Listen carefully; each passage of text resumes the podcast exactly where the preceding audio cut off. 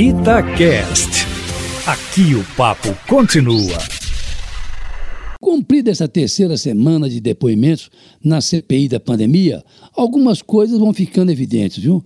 Primeiro, a CPI está fazendo um grande estrago no governo e seria uma ingenuidade pensar de outra forma, tanto que o próprio presidente da República a ataca sempre que pode, Ontem, por exemplo, ele disse na sua live semanal que ela tem sido um vexame e elogiou Pazuello, no natural instinto de defesa. Segundo, a despeito das tentativas ontem e anteontem do general Eduardo Pazuello e na semana passada do ministro Marcelo Quiroga, ambos blindando o presidente Bolsonaro, as coisas vão se fechando para uma tentativa de enquadrar o chefe do executivo em crime de responsabilidade, o que não será fácil, porque ainda ontem e anteontem, por exemplo, o ex-ministro Pazuello protegeu o presidente de todas as formas possíveis, de maneira que não será fácil pegar o presidente, sendo muito mais fácil envolver o ex-ministro Pazuello ou o próprio atual ministro da Saúde, Marcelo Queiroga, ou ainda o ex-secretário de Comunicação, Fábio Weingarten, por supostas mentiras em seus depoimentos, sendo certo, no entanto, que haverá acariação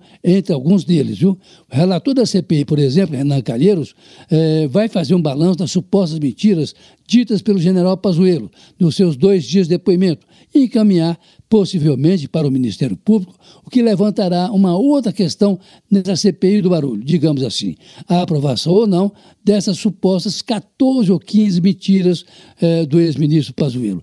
De qualquer forma, acho que dessa CPI sairão dois relatórios. Um feito pelo senador Renan Calheiros, pesado e tentando pegar o presidente da República, e um outro paralelo que poderá ser aprovado ou não pela comissão. Isso tem ficado claro a cada dia, Aline Eustáquio, porque, de fato, a despeito das revelações que essa CPI tem feito, é mais agora, com esse número assustador de mortos, caminhando para mais de 450 mil, e de alguns equívocos do governo, a impressão que eu tenho é que essa CPI não vai acabar em pizza.